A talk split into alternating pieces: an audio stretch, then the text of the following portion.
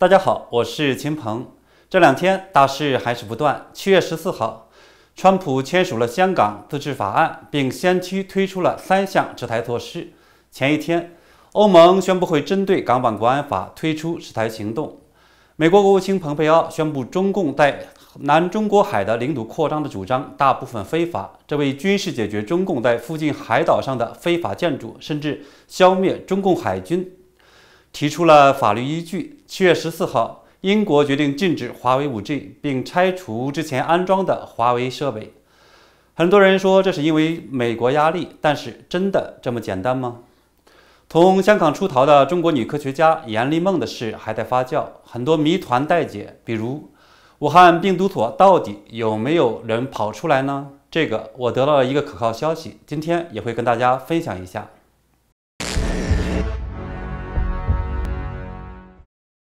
我们今天谈的第一个话题是川普签署香港问责法案，制裁开始。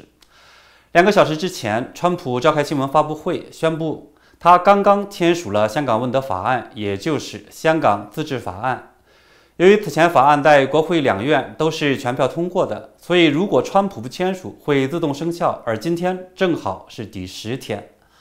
按法案要求，川普政府会采取金融等各种手段制裁那些制定和执行。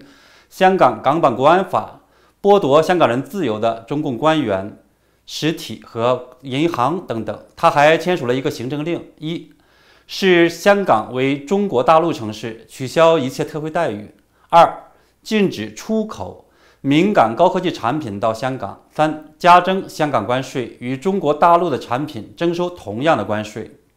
后面我预计还会有更多措施跟进。香港和中国的经济政治都将发生一系列巨变。前几天，外界分析，中共通过港版国安法是做了精心算计的，他在狂赌。美国也好，欧洲也好，因为在香港利益巨大，都不可能做过大的动作。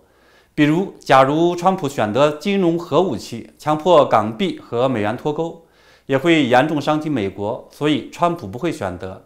而其他方面，在香港实施，则对中共政权的打击力度小得多。应该说，中共的算盘打得不错，但我觉得中共唯一漏算的是，美国会绕过香港，选择直接打击中共。比如今天，川普花了大量时间狂批拜登，把他和奥巴马在之前扶植壮大中共、捞取家族利益的罪行一一列举出来。而前一天，七月十三号，美国国务卿蓬佩奥发表声明，反对中共的南中国海扩张，认定。荷兰海牙仲裁法院四年前的裁决有效。他表示，北京有关南中国海的扩张是完全非法，世界不允许中国将南海当成自家的海上帝国。美国的这个行动一石三鸟，既羞辱了中共政权，又捍卫了国际法，也团结了东南亚各国，而且这也为美国带领盟国强拆中共在海岛的违法建筑。甚至一起来打击中共海军，提供了法律依据。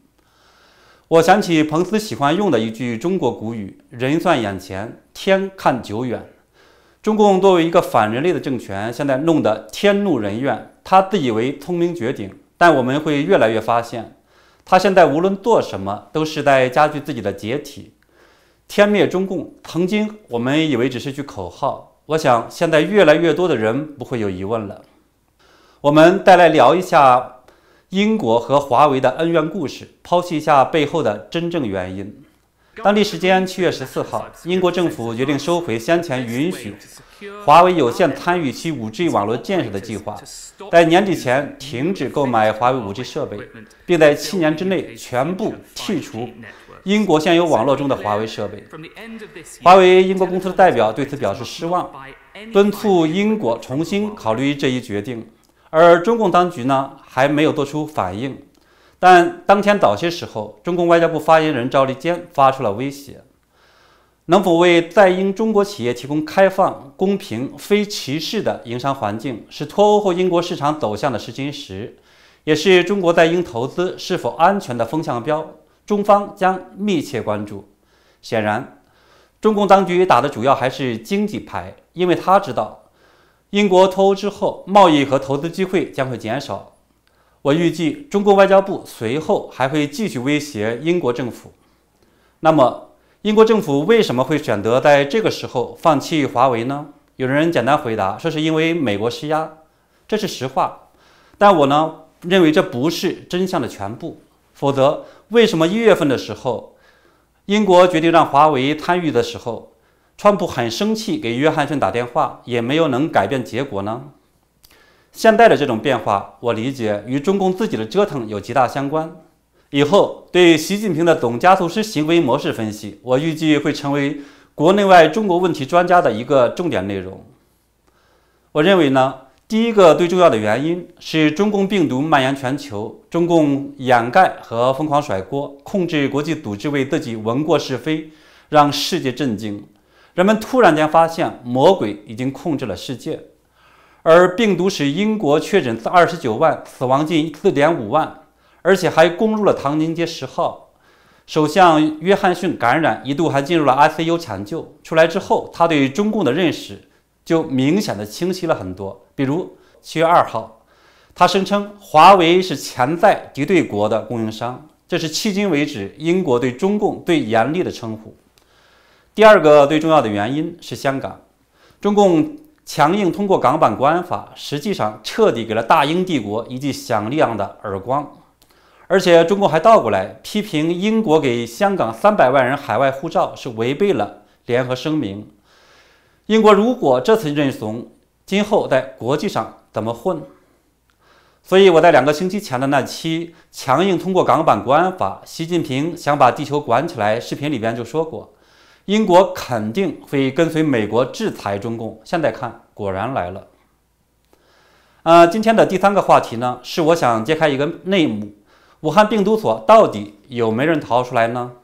七月十二号，英国《每日邮报》带出爆炸性新闻：美国前白宫顾问班农称，还有多名科学家从中国逃了出来，正在积极的和西方情报部门合作。他还说，人们看到真相后会感到震惊。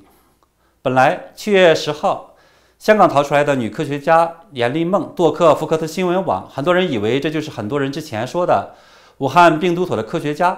之前班农的消息呢是夸大其词或者是疑兵之计，但是从《每日邮报》的报道来看，班农说的武汉病毒所逃出来的还有其人。不过这是真的吗？我为此和美国的病毒专家肖恩博士求证了一下。我上一期节目中介绍过，说他之前跟严立梦进行了多次沟通，对他在专业方面呢进行了验证。肖恩博士确认，武汉病毒所外逃人员的事情是真的。是位男士，不过他不是研究人员，而是一位后期管理人员。他呢还带了一些材料出来，目前这些材料已经递交给了美国政府。我们再来最后看一下，说严立梦在线福克斯有什么价值？七月十三号晚上，严立梦接受福克斯电视台的采访，他说目前正在与 FBI 和其他的美国政府部门合作，已经递交了资料，他还在等待。我觉得呢，他这样做是正确的。资料的真伪和有无价值，让美国政府去鉴定好了。我们广大网友其实主要还是旁观，当好吃瓜群众主意。有一些朋友讲，严立梦说的大家早就知道，没有什么价值。这一点我说过，他的证据价值很大。西方人讲证据，事实和法律意义上的判定有罪是不一样的。举个例子来说，几乎所有美国人都认为辛普森杀妻。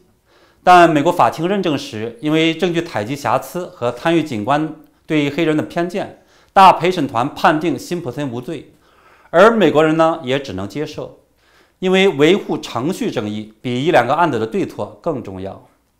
啊，当然，当时大陪审团挑选对被辛普森的律师进行了精心的这种选择，带有一定倾向性，这是另外一个话题，我们这次就不讲了。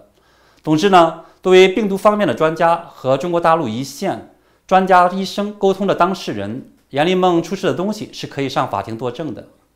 我也提醒呢，我们中国国内的 CDC 的官员和卫健委的官员，或者呢是知情的地方官员，如果呢你了解这场疫情的真相，其实也可以出来作证。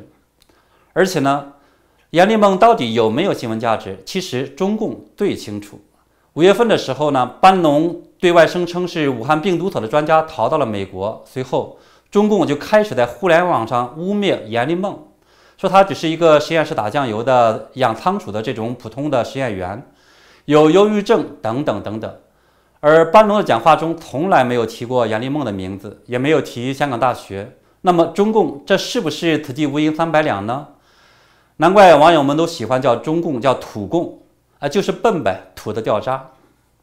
也许是巧合，阎立梦七月十号露面，警告美国人不要轻视这个病毒之后，川普夫妇戴口罩露面了。另外，我建议观众朋友们，这个事件呢最有趣的观察点之一呢是互联网上很多人的反应。阎立梦的出现，其实让很多海外的大 V 原形毕露。比如加拿大一个可以进出中国的叫某某编的所谓的监控的反共的人，把呢阎立梦称为王立强第二，认为就是一群小混混出来合伙骗人的。有个别的美国华人与他相互应和，一本正经地说，之前福克斯新闻网上的视频是某流亡集团买通福克斯的人放上去的。当然，在我来看，这就是个笑话了。真的把美国第一的大主流媒体当做收费新闻发布平台了，以为这是中国的官方媒体呢？何况上一个视频里面，福克斯新闻还多次说他们与 FBI、WHO 和香港大学、中共大使馆等进行了验证。美国还没有哪个小编敢为了一点小钱胡编乱造，公然放到福克斯新闻网上，并写上独家，对吧？好了，今天呢，我们的分享就到这里。请喜欢的朋友们订阅我的频道，并点那个小铃铛，谢谢大家。